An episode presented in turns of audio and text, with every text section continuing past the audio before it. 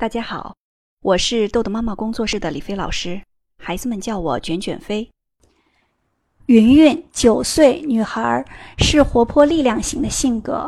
孩子的问题是比较情绪化，遇事不顺心，立刻发脾气，不受哄，必须得等到自己平静下来才可以，需要的时间很长。因为弟弟三岁，经常会碰触到姐姐的神经。姐姐很生气，有时候会打弟弟，但是也基本知道分寸，不伤人。举例说明：姐姐放学后在房间做作业，弟弟开门进去，姐姐会暴跳如雷的大声把弟弟赶出去，砰的关上门。弟弟在外面敲门，姐姐在里面大吼。或许是因为放学回来累了，或是因为弟弟会吵到他做作业，或者会弄得他东西不知道怎么为什么生气。还有他的东西，弟弟不小心碰一下，他就会大声的吼，非常生气。这个时候，弟弟也会跟着大叫。最后呢，两个人发展为打架。家长的期望，遇上事情冷静分析，不情绪化，能和弟弟和平友好的相处。家里有两个孩子的，经常会碰到这样的问题。在我们这里也训练过一个小女孩，也是这样的状况。姐姐在这边啊，画自己的烦恼。她的烦恼是什么？就是写好的这个作业本被弟弟划了几刀，另外就是自己的物品被弟弟拿了，或者就是自己正在写作业，弟弟进来就拽她的衣服，在自己房间里翻东西，每次都会惹得姐姐不高兴。每当这个时候，让这个孩子更加生气的时候。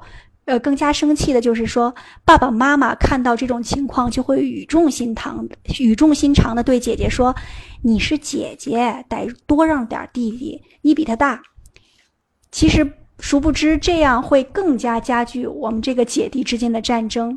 由于弟弟比较小，每次呢，妈妈陪着弟弟玩的时间也会多，但是一陪着姐姐，最多干的事儿就是什么？学习，陪着姐姐写作业，然后送她去课后班。所以才会出现愈演愈烈的家庭战争。那给您的建议啊，第一，我们要从心里面多关注姐姐，增加和姐姐独处的时间。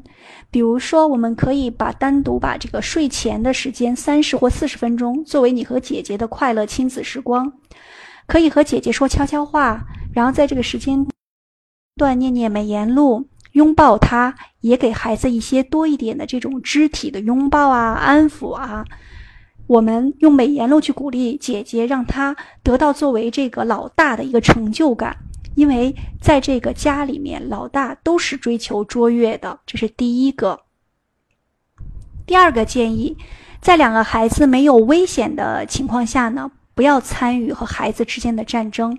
如果打架的话，我们就把孩子分开。